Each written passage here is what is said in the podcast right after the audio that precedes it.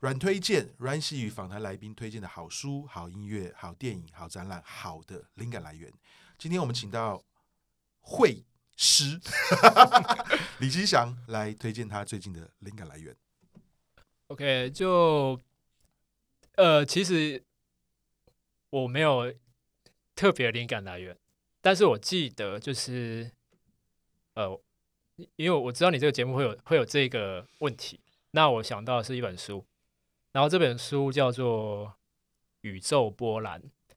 啊，实际算是一个科普的书籍。然后作者叫做戴森吧，对，就戴什么什么戴森这样子，因为记不是很清楚。那那因为是我在很久以前读的，在大研究所的时候吧。那里面有一个很重啊，有有一个段落，其实他是在讲，嗯，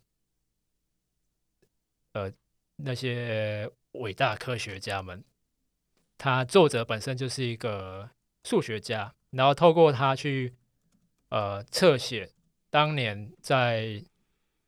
制作那些原子弹的那些科学家们，他们踩在人类科技的最顶尖上面去去发展这些东西，然后他们戴森在一个。所以他自己专业科学上的困境的时候，他反而会透过音乐去寻找解决他目前困境的方式。那里面有很多，就是当然有很多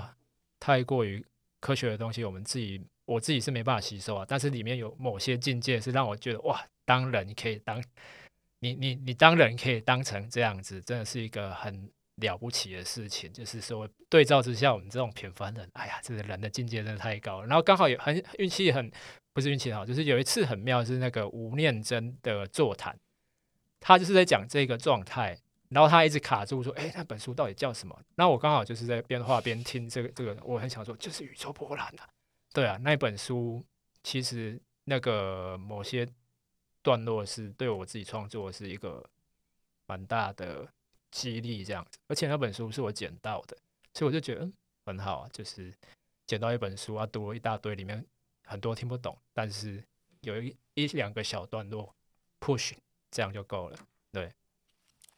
你认识王庭宇吗？呃，哎、欸，不不算认识，但是我聊过。对，好，王庭宇他爸爸就是在地上捡到一本命理的书，哎呀，然后从此开启他们整个家往命理的方向。糟了，这个一定要有某个力量把书丢在那里。对对对，对好，OK，谢谢，谢谢，谢谢。